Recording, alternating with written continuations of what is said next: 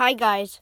Today I'm back with more fun facts about Harry Potter, and these are really fun facts. So the first one is J.K. Rowling and all of the and a lot of the Harry Potter characters share a lot of things. For example, she and Harry share a birthday, and J.K. Rowling said uh, she was a bit like Hermione when she was younger, and her favorite animal was an otter.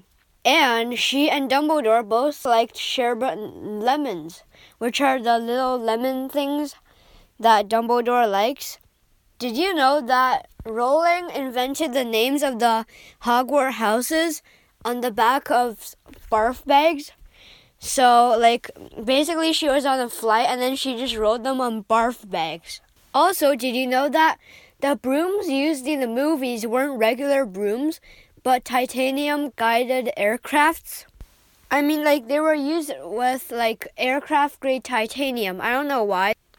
And also, did you know that back in the day, the Malfoy family hung out with rich muggles? Like, until the secrecy thingy came out from the ministry, they kept hanging out with muggles. So that's pretty funny, I guess.